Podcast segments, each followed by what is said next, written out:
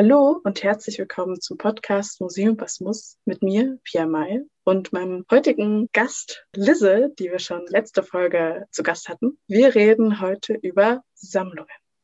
Ja, freut mich, dass ich wieder da sein darf. Freue mich auch und danke, dass du dich nochmal mir und dem Thema stellst. Obwohl du, glaube ich, einen Hauch mehr Ahnung hast, habe ich festgestellt. Ich bin ja noch im Bachelor, du bist ja schon ein bisschen weiter.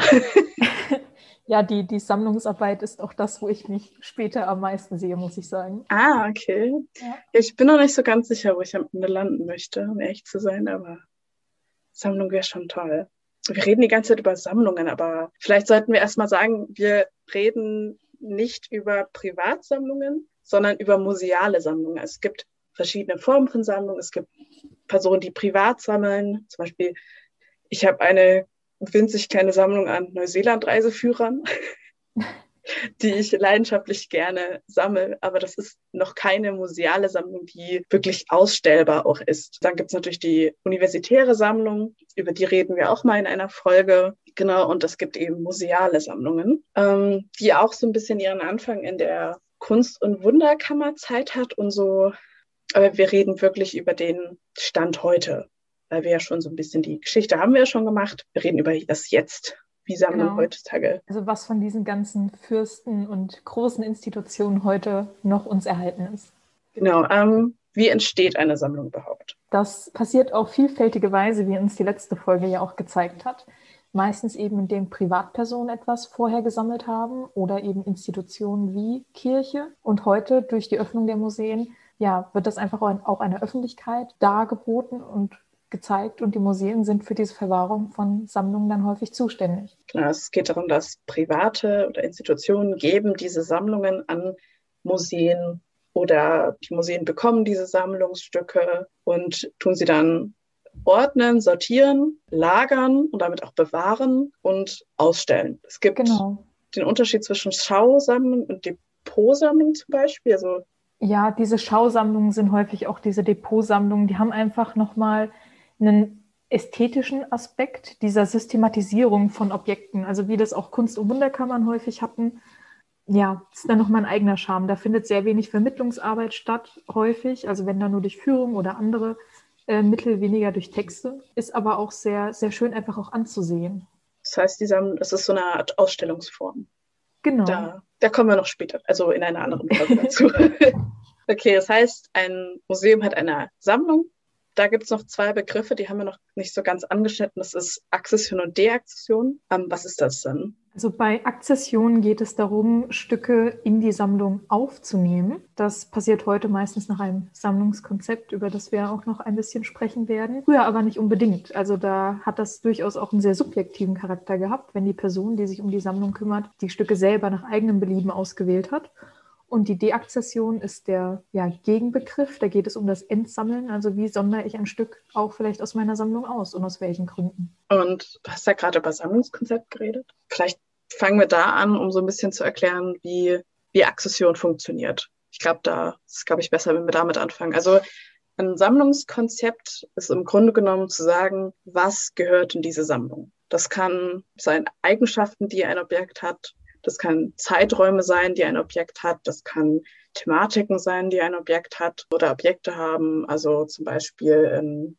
in Schwabach, die haben ein Museum und die sind, Schwabach ist eine große Goldschlägerstadt. Und die, deren Objekte, die die sammeln, ist besonders bezogen auf Goldschlägerei, die Traditionen, die dahinter stecken, also die Werkzeuge, Gemälde, die es dazu vielleicht gibt, dann Urkunden, möglicherweise Familienerbstücke, die auch mit dem dazugehören, eben um die Sammlung nicht zu überfüllen, weil im Grunde genommen natürlich Personen, die sagen, okay, das passt perfekt da rein. Das habe ich von meiner Ur-Ur-Urgroßmutter. Die hat in Schwabach gewohnt. Ich möchte das dem Museum geben, aber das Museum sagt, das brauchen wir nicht. Das passt in diese Sammlung nicht hinein. Also dieses Museumsammlungskonzept ist dazu da, die Sammlung zu beschränken auf eine Art und Weise. Genau. Und das ist gerade auch in diesen kleineren Städten oder kleineren Ortschaften zum Teil sehr tricky, dann auch diese Menschen abzuweisen, weil da sehr viel über diese, diese Öffentlichkeit natürlich passiert und man auch die, die Personen nicht verschrecken möchte, also denen auch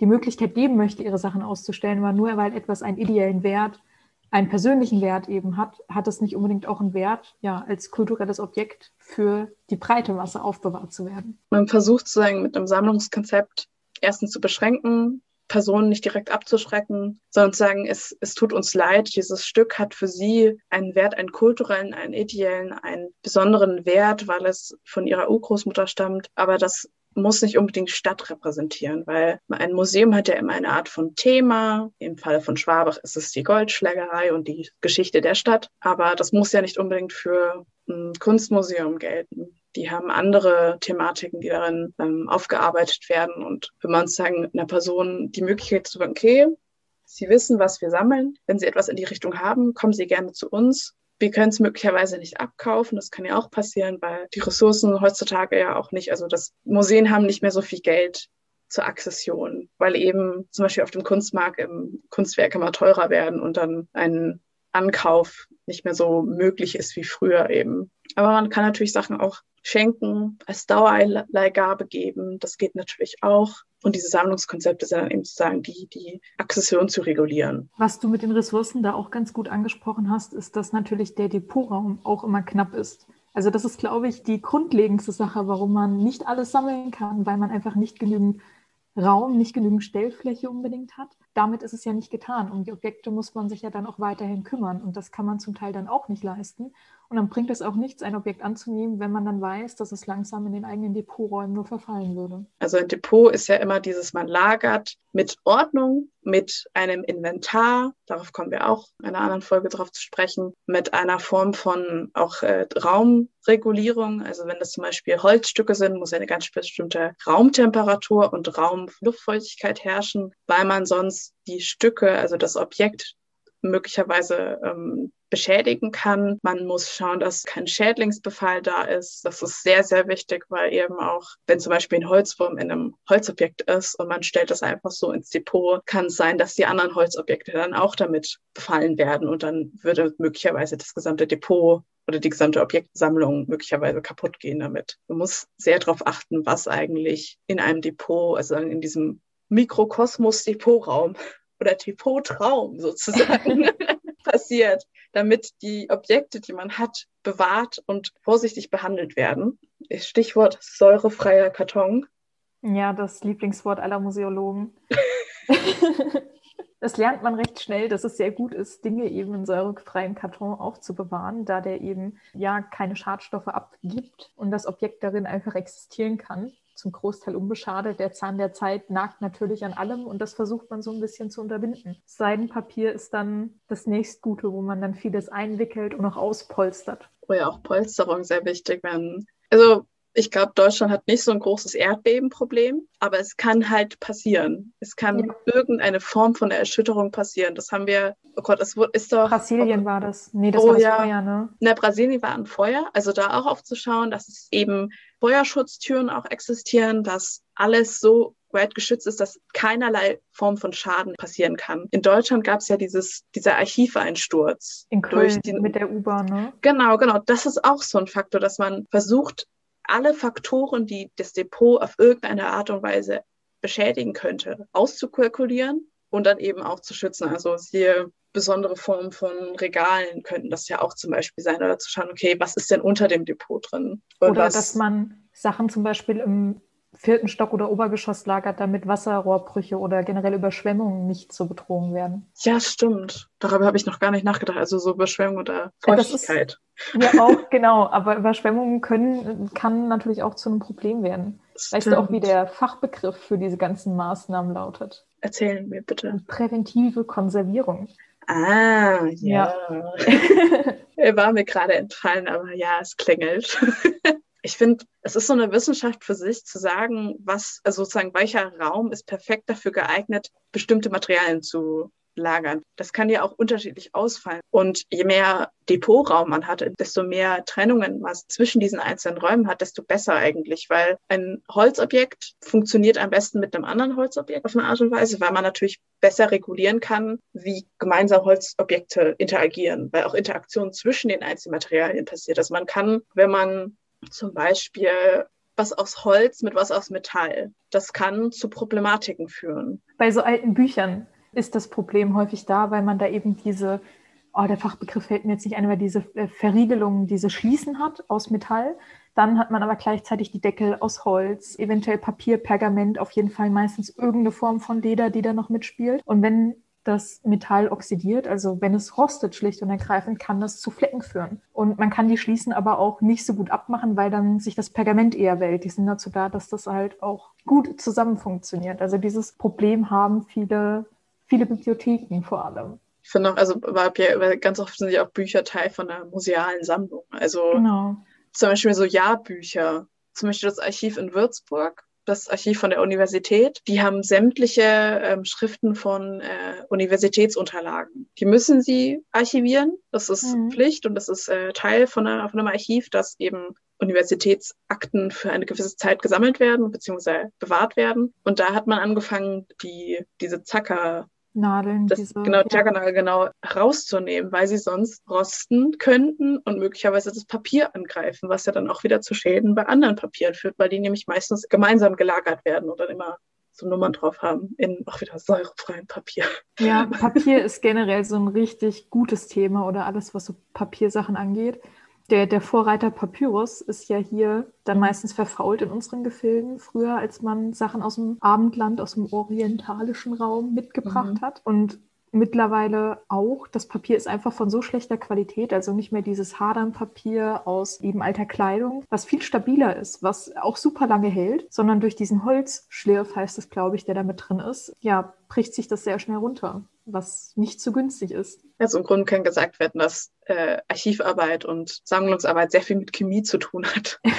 ja, mit Stofflehre zumindest, also mit dieser Werkstofflehre. Mhm sollte man zumindest ein bisschen Verständnis davon haben, wie was funktioniert, was man zusammen lagern sollte und was nicht. Aber ähm, wirklich gut ist natürlich immer einen Restaurator an der Seite zu haben oder eine mhm. Restauratorin. Ich glaube, auch jedes Museum hat eigentlich einen Restaurator entweder fest angestellt oder halt einen Vertrag mit dem, um eben, dass diese Person erstens die Ausstellungsstücke, die in die Ausstellung kommen, um zu schauen, okay, welche Schäden sind denn in diesem Objekt, oder auch eben halt in der Sammlung immer wieder zu regulieren und immer wieder ähm, Kontrollen durchzuführen, um eben zu sagen, okay, wie sieht denn, wie sieht denn gerade der Zustand von dem und dem Objekt aus, wenn es zum Beispiel es sind so Sorgenobjekte, die halt zum Beispiel sehr alt sind, wo man nicht genau weiß, welche Materialien befinden sich in dem Objekt. Ähm, akute Prävention ist ja sehr wichtig wenn man das Objekt betrachtet und man sieht, irgendwas stimmt nicht, muss man sofort handeln, weil es zum Beispiel auch sehr schnell zu Schäden führen kann. Deswegen ist ja auch eine ständige Kontrolle sehr wichtig da gehören nicht nur die Lagerzustände auch, aber immer wieder reinzuschauen, sehen, wie geht's denn den Wachsmollagen, also den Wachsmodellen gerade, geht's denen gut? Habe ich Schimmel, habe ich einen Schädlingsbefall, weil das sind so Sachen, die super schnell auftreten können und es ist besser, wenn man die auch sehr schnell findet.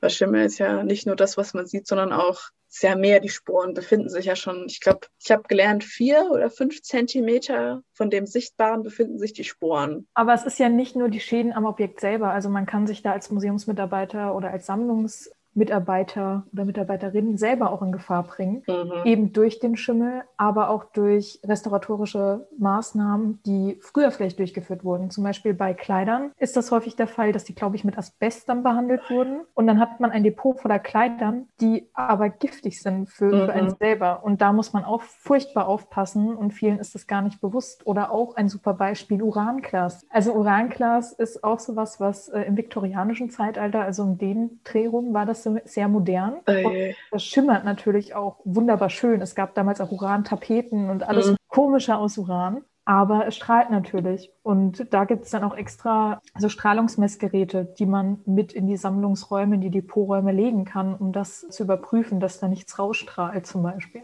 Diese Dinge sind so Gefahren, die so im Hinteren lauern, über die man einfach nicht nachgedacht hat, was auch der Zeit geschuldet ist, egal wann man sich, also ich denke, dass die Dinge, die wir machen, schon ganz gut ist, weil wir aus den Fehlern der anderen gelernt haben. Aber es natürlich kann auch sein, dass wir total viele Fehler machen. Das wissen wir nicht, weil wir einfach sagen, also die Zeit erst zeigt, ob wir die Dinge, die wir machen, richtig sind. Das ist ja egal, wo immer so. Ähm, aber in der Depotarbeit muss man halt eben extrem darauf achten, zu schauen, okay, was mache ich jetzt eigentlich? Bei Schimmel zu sagen, okay, das hat mit Feuchtigkeit zu tun, wir legen es in einen Trockenraum und versuchen es da irgendwie so sanft möglich zu trocknen. Das kann gut sein, aber was sind die Sachen wie Schädlingsbefall? Ja, ein bisschen Schädlinge, also gerade in, in Depoträumen, die im Erdgeschoss sind, passiert. Allein Fliegen oder sowas hm. kommen super schnell an viele, viele Orte. Und da ist es echt am besten, Fallen aufzustellen, die immer wieder durchzuzählen, das auszuwerten, wie viele Insekten man darin jetzt gefangen hat. Und tatsächlich die, die Reinigung ist furchtbar wichtig von solchen Räumen. Also auch, dass da nichts drin gegessen wird, damit die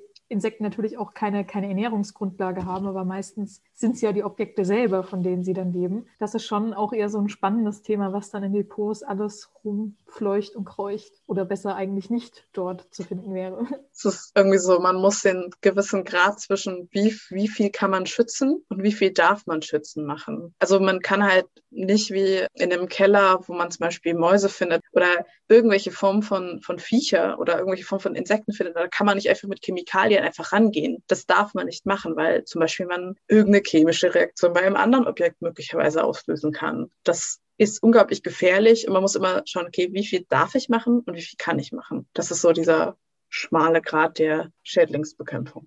Deswegen Restauratorinnen sind da eigentlich immer die beste Wahl oder man sollte die immer da haben. Als, als Museologe oder Museologin sollte einem immer klar sein, okay, mehr als präventive Konservierung kann ich nicht leisten. Dazu bin ich nicht ausgebildet. Das ist auch mhm. vollkommen in Ordnung. Wir können dafür andere tolle Sachen. Und man muss da einfach wirklich mit Restauratorinnen gut zusammenarbeiten, damit es den Objekten gut geht. Sehr gut. Das heißt, wir haben, wir haben jetzt gezeigt, wie ein wunderschöner Depot-Traum aussehen kann, wenn alles gut läuft. Man versucht, alles richtig zu machen. Das, als Museologe muss man das nicht. Dafür gibt es Fachleute. Aber wir als regulärer Kontrolleur, sollte, genau, man, man sollte die Grundlage wissen. wissen. Sorry. Man sollte die Grundlagen wissen, genau, um zu wissen, wie man mit einem Objekt einfach umgeht, wie man das anfasst. Also allein, wann muss ich mir Handschuhe anziehen oder nicht. Das kennt jeder, der das Studium, glaube ich, angefangen hat oder auch so ein bisschen was aus dem Museum gesehen hat, so Bilder, die Menschen mit ihren weißen Handschuhen an den teuren Gemälden sind da ja eigentlich so Vorreiter. Aber zum Beispiel, wenn man dann mit Büchern umgeht, mit alten, sind Handschuhe gar nicht so gut, weil man dann natürlich auch Gefühl in den Fingern verliert. Und da ist es besser, sich vorher wirklich gründlich die Hände zu waschen und dann ohne Handschuhe zu blättern. Ja, man muss wissen, welche Handschuhart auch genutzt werden kann. Weil es gibt ja auch Plastikhandschuhe oder am besten sind diese Wollhandschuhe, die auch vor allem so wenig Chemikalien wie möglich beinhalten, die einfach ganz normale Baumwollhandschuhe sind. Mhm, genau. Und die natürlich dann auch immer, weil im Depot ist es meistens schmutzig. Also jeder, der schon mal in irgendeiner Form da war, ist auch schlimm zu sagen, aber Staub ist immer da.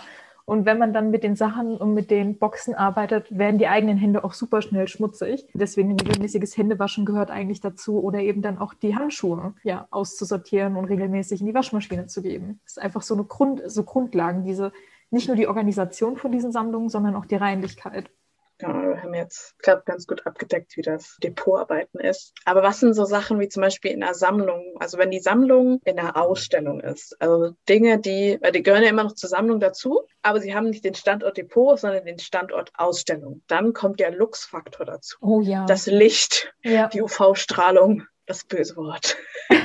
ja, das gleicht natürlich manche Objekte aus. Also da muss man, muss man aufpassen schlicht und ergreifend, mhm. wie hoch die Luxzahl ist, damit es nicht passiert. Was dann natürlich auch zu einem super mystischen Licht führen kann, ähm, wenn man nur eine kleine Luxzahl eben benutzen darf. Das sind halt einfach Faktoren, anhand dessen man eine Ausstellung planen muss. Also ein gutes Beispiel, finde ich, ist neben der Luxzahl auch immer der Ötzi, der eben in seinem eigenen Raum liegt, damit die, die konservatorischen Bedingungen gegeben sind. Aber mhm. gleichzeitig wollen die Leute den sehen. Und das ist echt so eine Gratwanderung, wie kann ich ein Objekt zeigen, ohne das kaputt zu machen. Ja, da kommt ja auch noch, also bei, bei Ötzi kommt da noch dieser menschliche Faktor dazu. Es war halt genau. halt eben eine Person, da muss dann eben auch geschaut werden, wie sehr darf man die Privatsphäre der Toten auch stören. Beim Ötzi hat man es eigentlich ganz gut gemacht. Da ist ja nur diese kleine Luke in diesem, hinter diesem Metall, mit diesem, hinter dieser Metalltür und der Ötzi wird ja auch einmal im Jahr abgetaut, um eben dieses Abtauen und wieder einfrieren zu simulieren, was natürlich in der Natur gegeben wäre, in der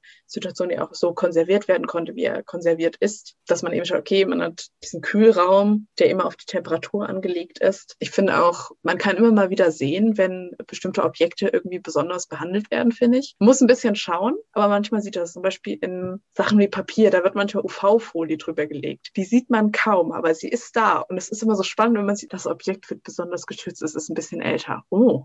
Das sind auch so Sachen, die man erst richtig sieht, wenn man dann Museologie studiert oder in einem Museum oh. arbeitet. Also man geht ganz anders mit einem anderen Blick durch Ausstellungen. Man sieht dann auch die Geräte, die die Luftfeuchtigkeit und die Temperatur aufzeichnen, also aufzeichnen weil das ständig kontrolliert werden muss. Und dem normalen Besucher, also mir ist das früher nie aufgefallen. Ich bin auch, ähm, als ich damals Praktikum gemacht habe, bin ich mit der, ich glaube, es war die Restaurator, also sie war ähm, Teil der Sammlungsmannschaft sozusagen und sie hat gemeint, so, ja, äh, willst du mal mitkommen? Ich würde jetzt mal die Vitrinen kontrollieren. Und dann sind wir durch alle Ausstellungsräume gegangen und sie hat, ich glaube, es waren so zehn Vitrinen ungefähr, die alle besondere Objekte beinhalten. Die dürfte nur eine bestimmte Form von Raumluftfeuchtigkeit besitzen oder ausgesetzt werden. Da war so ein kleines, so ein Böppel dran, den hat man auch erst gesehen, der war so ganz am Rand versteckt. Mhm. Ähm, da konnte man dann kontrollieren, okay, wie sieht's denn gerade aus? Die gläserne Dame, ganz wichtig, das ist ein ganz spezielles Objekt, auch Plastik aus den 40er, 30er, 40er, ganz vorsichtig zu beachten. Da ist auch ganz spezielles Glas davor. Das, das ist geil. Entschuldigung, dieses Glas ist fantastisch. Das, das, sind Kristalle, die gepolt sind. Und wenn man, also das ist mit einem Schalter, also wenn man davor steht, macht es einen richtig lauten Klick und es polt sich um. Sonst ist es matt und wenn es klickt und umpolt, ist es plötzlich durchsichtig. Und dann kann man die Gläser einer Dame sehen. Das ist auch eine Form von Prävention, dass man sagt, man möchte das Objekt ausstellen, aber man muss besondere Gegebenheiten nutzen. Und in dem Fall war es eben Kristallglas, das unglaublich teuer ist und ganz besonders ist und ich total faszinierend fand, als ich das erste Mal an dem Ding vorbeigegangen bin. Es kann auch sein, wenn man durch so einen Ausstellungsraum geht, dass dann die Lichter plötzlich heller werden, sobald man reinkommt. Einfach um die Luxzahl so ein bisschen zu, zu reduzieren. Das sind auch so Indikatoren dafür, dass hier gerade einfach ein Schutz stattfindet. Es ist eigentlich spannend, wenn man so als regulärer Besucher durchgeht, merkt man das gar nicht, wie viel Arbeit auch hinter einer Ausstellung stecken muss, um die Objekte zu schützen. Ich glaube, genau. das ist so das Wichtigste ganz, manchmal wird auch mit ähm, Repliken gearbeitet. Das habe ich auch schon mitbekommen, weil halt eben ein Objekt so selten ist. Es kommt ja auch immer darauf an, wie häufig das Objekt da ist und wie häufig man es in der Sammlung hat und sagt, ich habe zwei davon, eins davon kann ich in die Sammlung stellen für eine bestimmte, bestimmte Zeit und das andere kann in die Ausstellung und dann wird halt gewechselt. Bei manchen geht es gar nicht, weil es nur einmal existiert. Und das kann aber tatsächlich auch eine Form von Deakzession sein, dass wenn ich weiß, ich habe von einem Typus Objekt zum Beispiel mehrere, und ich brauche die eigentlich nicht alle. Die stehen eigentlich alle für das Gleiche. Also zum Beispiel, ich habe jetzt in dieser Stadt wurden Schürzen produziert in einem ganz besonderen Muster und da habe ich jetzt einfach noch so hunderte übrig. Dann kann ich zum Beispiel für Ausstellungen einmal muss ich da nicht unbedingt drauf achten, weil das erstmal okay ist, wenn da ein paar noch kaputt gehen. Oder auch für museumspädagogische Veranstaltungen kann sowas als Verschleißmaterial super verwendet werden. Ja, einfach Dinge, die man händisch für Sachen verwenden kann, aber halt so oft da ist, dass man es benutzen über. Also sozusagen, man muss immer schauen, wie viel hat man davon und wie oft bekommt man das auch wieder. Also wenn es Sachen sind, die halt weiter produziert werden, die können dann auch Teil der Sammlung sein. Da kommen wir auch auf so moderne Sammlungen, also sozusagen, was sammelt man heutzutage? zum Beispiel Sachen, die man weiterverwenden kann, Dinge, die neu kulturell sind, siehe Sammlungsaufrufe auch. Also zum Beispiel die Corona-Krise, da sind ja ganz häufig auch Sammlungsaufrufe in letzter Zeit entstanden, zum Beispiel auf Instagram, wo man gesagt hat, hey, habt ihr Masken? Wir möchten gerne eure verrücktesten Masken haben, um diese in unsere Sammlung aufzunehmen, weil sie eben für die heutige Zeit wichtig sind. Auch wenn man das möglicherweise manchmal ein bisschen verdrängen möchte, kann ich auch verstehen. Aber man muss auch als Sammlung mit dem Zahn der Zeit gehen. Wir haben jetzt in unserer Stadtgeschichte besondere Formen von die erste Impfung. Die erste Impfungsspritze wird gesammelt oder besondere Sammlungen, die die Bewohner dieser Stadt gemacht haben, werden gesammelt. Das sind die modernen Formen der Akzession und nicht mehr dieses frühere, okay, was hat denn früher reingepasst sozusagen.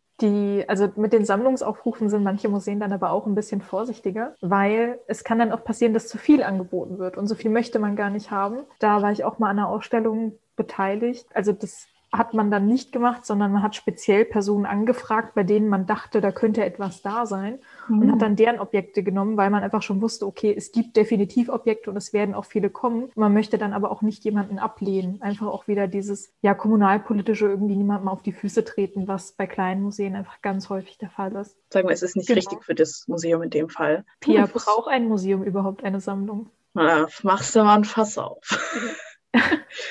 also, darüber haben wir auch eine Folge. Aber kurz gesagt, es gibt Museen, die haben gar keine Sammlung, sondern arbeiten nur mit Leihobjekten. Das kann auch passieren, beziehungsweise mit zum Beispiel moderne Kunst wenn das Objekt ist, wenn das ein Kunstwerk ist, das nur ja für kurze Zeit existieren kann aus gewissen Gründen, dann kann es genauso gut passieren, dass es dann die gesamte Sammlung betrifft. Die haben dann auch keine Dauerausstellung. Da muss man auch noch den Unterschied machen zwischen verschiedenen Ausstellungsformen. Da reden wir auch in einer Folge drüber, dass man da irgendwie sagt, okay, was für Form von Ausstellung hat man? Also eine, eine Ausstellung ist von einer Sammlung abhängig, aber die Sammlung ist genauso sehr von seiner Ausstellung abhängig. Das ist so ein, also man merkt, dass das hat alles miteinander zu tun und darf nicht getrennt werden, weil ich glaube, sonst funktioniert, also man muss immer in Kommunikation miteinander stehen, um das richtige Erlebnis für die Besucher schaffen zu können. Ja, und rumgedreht gibt es dann aber auch Sammlungen, die nicht ausgestellt werden, die da sind. Also bei universitären Sammlungen ist das häufig der Fall. Da passiert meistens zu Jubiläen was oder man hat vielleicht mal so eine Vitrine rumstehen, wo dann ein paar Objekte reingepackt werden, manchmal vielleicht auch zu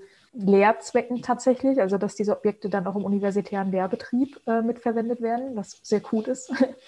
Also eine Sammlung kann da sein, muss nicht da sein, kann eine Grundlage für ein Museum sein, aber sie ist gleichzeitig meiner Meinung nach so der Kern von vielem, aber dann auch wieder nicht. Das ist äh, sehr faszinierend eigentlich, so dieses Zwischenspiel zwischen wie wichtig ist es und wie nicht unwichtig, aber wie, wie geschützt ist es, weil es gibt ja auch Objekte, die dürfen nicht ausgestellt werden aus bestimmten Gründen. Zum Beispiel ja, dass bestimmte Symboliken drauf sind und man sagt, man möchte das Ganze nicht ausstellen. Also zum Beispiel Hakenkreuz zu sehen sind oder Personen, die den Hitlergruß machen bei Spielzeugen. Die möchte man ja auch nicht in einem Spielzeugmuseum zeigen, weil ja auch da relativ viele Kinder hineingehen und man möchte es so wenig wie möglich diese Propaganda-Spielzeuge zeigen. Oder zum Beispiel auch das Archiv Würzburg hat die Sammlung der ähm, Krankenhausakten während des Zweiten Weltkrieges und meinst du die Aktion T4? Meinst du das? Mhm, genau, genau.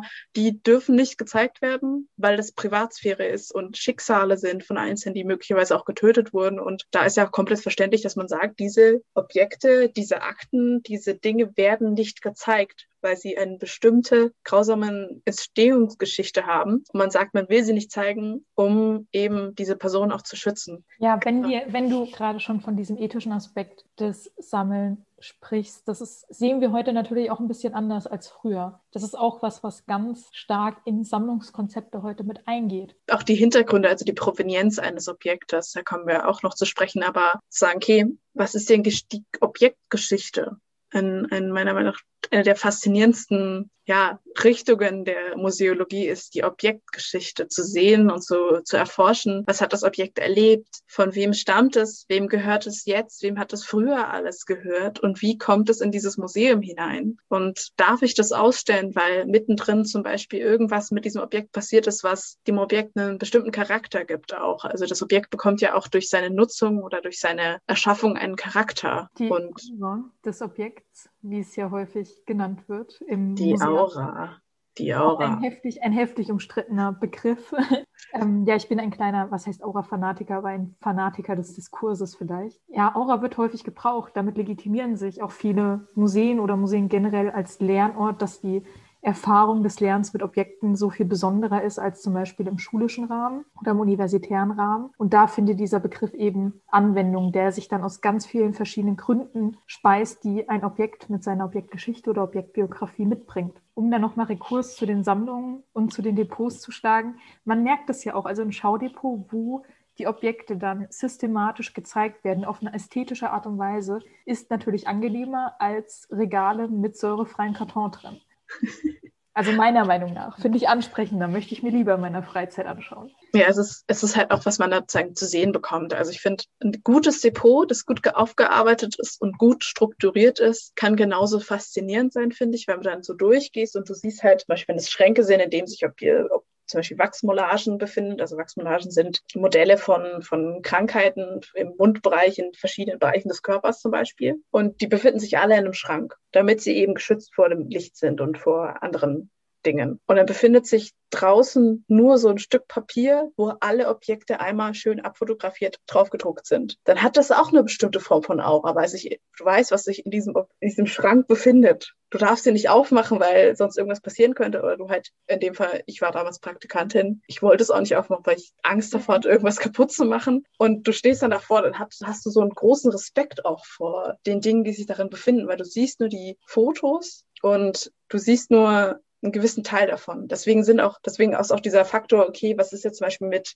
digitalen Sammlungen? Wenn Sammlungen ins Digitale übersetzt werden, indem man eben zum Beispiel im Germanischen Nationalmuseum kann man die gesamte Sammlung eigentlich, die eben inventarisiert wurde und abfotografiert wurde, auch anschauen und mit Texten befasst. Das ist nicht das gleiche, wie wenn ich ins Museum gehe und das Objekt sehe. Wenn man das Objekt ja. vor sich hat, ist es was komplett anderes. Das ist ja auch häufig so ein großer Streit, ob man eben dreidimensionale Objekte, die so im, in der Realität, also nicht virtuell existieren, sondern wirklich als Objekt hier, ob man die digitalisieren sollte und in welcher Form das dann passieren sollte. Machen wir einen 3D-Scan oder fotografieren wir das einfach nur? Stellen wir das dann online? Kommt es dem gerecht? Und da wenden eben viele auch ein, dass die Aura des Objekts verloren gehen kann, wenn man das macht. Man sieht, Dinge verändern sich auch. Man fängt an, zu digitalisieren, zu schauen, was man auch ja, der breiten Öffentlichkeit ohne Sammlung und kostenlos auch zur Verfügung stellen kann. Ja, aber wir müssen hier die Unterscheidung machen zwischen einer Online-Sammlung und einer Online-Ausstellung, weil Online-Sammlungen sind nicht, also nicht kuratiert in dem Sinne, wie es eine Online-Ausstellung ist. Natürlich die Informationen, die preisgegeben werden, das ist auch wieder eine Auswahl. Das ist auch wieder auf eine gewisse Art und Weise äh, kuratiert in dem Moment. Aber so Online-Sammlungen haben halt auch häufig den Charme, dass man dann auch ein eigenes Nutzerkonto zum Beispiel anlegen kann und dann Objekte in seinen eigenen kleinen Sammlungen zusammenfassen kann, die einem vielleicht gefallen. Man kann die dann auch als Quellen vielleicht für eigene Arbeiten verwenden. Man kann sich die Details auch zum Teil besser anschauen, als wenn man vor Ort wäre, weil man, wenn das Bild oder der Scan gut ist, die auch vergrößern kann. Also das sind alles Qualitäten, die die Digitalisierung mit sich bringt. Ich finde das so rein, reinzoomen in so ganz bestimmte Dinge und die Details besser zu sehen, ist schon ziemlich das cool. Das ist großartig, ja. Mhm. Und im Museum würde man dann halt mit der Nase an die Vitrine stoßen oder einen Alarm auslösen, wenn man das oi, versucht. Oi, oi, äh, ja. Auch Schutz, der Schutz vor Diebstahl und ähnlichem. Wir beschützen vor Entnahme und Diebstahl. Und ja, es ist eben auch dieses Museen haben also Stücke in Museen haben einen großen Wert. Das hängt natürlich vor allem mit dem Material zusammen. Deswegen so Sachen wie Juwelen werden häufig gestohlen. Auch diese riesige Münze, die sie in Berlin gestohlen haben, meine ich. War das nicht irgendwie diese riesige, so, ja, wo es auch um das Gold letztlich ging? Also das sind dann mhm. Sachen, die man super gut ein einschmelzen kann. Da zählt dann auch der künstlerische Wert nicht mehr. Man kann das dann gut auf dem Schwarzmarkt verkaufen. Ich weiß nicht, wie das mit Kunst ist. Ich glaube, Kunstgemälde und sowas würde man auch bestimmt gut losbekommen, wenn man das Gedankenexperiment Experiment macht. Nicht, dass wir jetzt da irgendwie was planen, aber das sind einfach wertvolle Stücke, wirklich finanziell wertvolle Stücke, die einen gewissen Schutz brauchen. Aber um vielleicht nochmal so ein bisschen von dem Objekt wegzukommen, wenn, also wie kommt dann ein Objekt überhaupt in eine Sammlung? Wie fängt es an? Wie kommt es ins Museum? Kann durch Ankauf, durch Schenkung, durch Dauerleihgabe zum Beispiel, durch leider auch Raub. Das ist leider bei uns ähm, vor allem im europäischen zentrierten Raum sehr häufig gewesen. Ich glaube auch zufällig kann bestimmt mal ein Objekt irgendwie plötzlich auftauchen in der Sammlung. Das ist so, vor allem wenn die Sammlung nicht gut inventarisiert ist, kann das plötzlich nicht, sein, dass man plötzlich ein Objekt dokumentiert. findet. Nicht dokumentiert. Dokumentiert, okay. Entschuldigung. Ja. Dokumentiert. Obwohl Inventarisierung natürlich auch, weil früher hat man äh, vor allem mit äh, Papier, mit so Karteikarten gearbeitet. Heutzutage wird ja auch on, also digital mit verschiedenen Programmen gearbeitet. Da kommen wir auch in einer eigenen Folge dazu weil ich das auch unglaublich spannend finde. Da habe ich tatsächlich also einen relativ spannenden Vortrag gehört, wo dieser, wie kommt ein Objekt ins Museum und was für Informationen sammle ich mit diesem Objekt, weil mit dem Objekt ist es nicht getan. Und wie Pia auch schon angedeutet hat, man muss die Objektgeschichte gut mit Quellen belegen können und gut dokumentieren können. Und gerade in ethnologischen Museen ist es zum Teil so, dass dann Objekte geschenkt werden von Privatbesitzern und man weiß aber nicht so genau, wie sind die eigentlich da dran gekommen. Und bei älteren Objekten, die schon länger dort sind, fehlt da die Dokumentation dazu. Die Leute sind dann auch verstorben und man kriegt diese Informationen nicht. Und dann kann man auch ganz schlecht nachweisen, ist das jetzt vielleicht ein Unrechtskontext, aus dem die das haben? Also aus, wie, wie ist das überhaupt hier nach Europa gekommen im besten Fall oder im schlimmsten Fall? Und das möchte man jetzt auch mal mehr umgehen, indem man dann zum Beispiel auch Interviews mit den Schenkern führt, die einfach als Dokumentation mit dazu gelegt werden ja, hinterlegt werden in den Datenbanken oder genau. Auf einem Server, wo dann auch jeder, der zum Beispiel auch an dem Objekt forscht, ähm, eine Sammlung ist ja auch ähm, immer bereit zur Forschung, wenn man die richtigen äh, akademischen Grade auch hat. Wenn man zum Beispiel seine Doktorarbeit über ein bestimmtes Thema schreibt, darf man auch in Sammlungen reingehen mit. Manchmal ähm, auch schon eher, also wenn man als, als Schüler oder so eine Arbeit schreibt, das kommt auf das Museum an. Da gibt es keine Regelung, da ist man von den Leuten abhängig vor Ort. Und auch von dem Wert der Objekte, die sich in der Sammlung befinden. Ja. Ich meine, vielleicht wird man auch betreut, dass eine Person daneben sitzt und sozusagen auch der Person auch hilft, wenn es um das Drehen des Objekts geht. Das darf man teilweise auch nicht anfassen. Aber Sammlungen sind auch Teil der Forschung, der aktuellen, aktiven Forschung auch. Wir sind von äh, Akzession hin zu Forschung gelandet. Da hängen einfach super viele Aspekte dran, also die sich einfach in dieser Sammlung, die aus ganz vielen verschiedenen kleinen Objekten und Objektkonvoluten auch besteht, aber nicht nur aus denen, sondern auch so Begleitmaterialien wie eben diese Interviews oder Literatur, in denen die Objekte vorkommen, Bilder vielleicht auch, auf denen die Objekte zu sehen sind, was gerade für so diese volkskundlichen Sachen, also die europäische Ethnologie, braucht sowas, glaube ich, zum Teil auch, um die Alltagskultur, den Wandel darzustellen. Oh ja, also man, man nimmt ja auch ein Objekt und zum Beispiel eine Gießkanne. Es gibt in Gießen das Gießkannenmuseum. Ich und bin aus Gießen. Es soll ah! großartig sein. Ich war noch nie da, aber mein kleiner Bruder meint, das ist toll.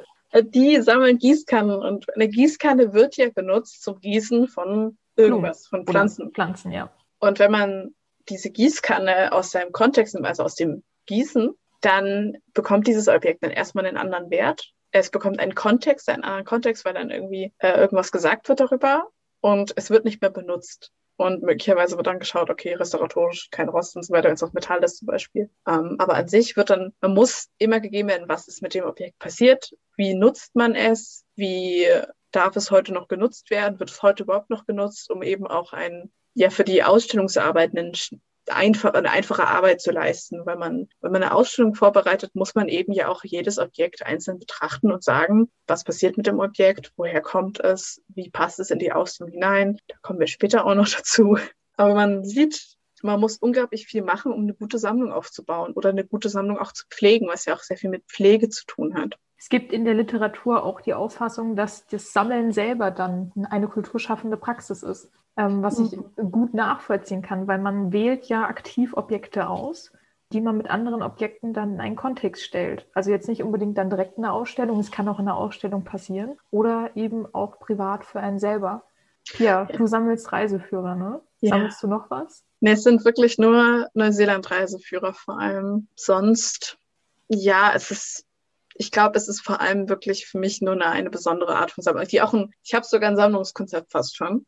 Also Neuseeland-Reiseführer, die älter sind als ich, also von 1998 gedruckt werden mussten. das ist meine Form von Sammlungskonzept. Da kann man sich dann gut auch selber beschneiden irgendwo, dass es nicht überhand nimmt. Ich habe die Technik aus dem Studium gelernt.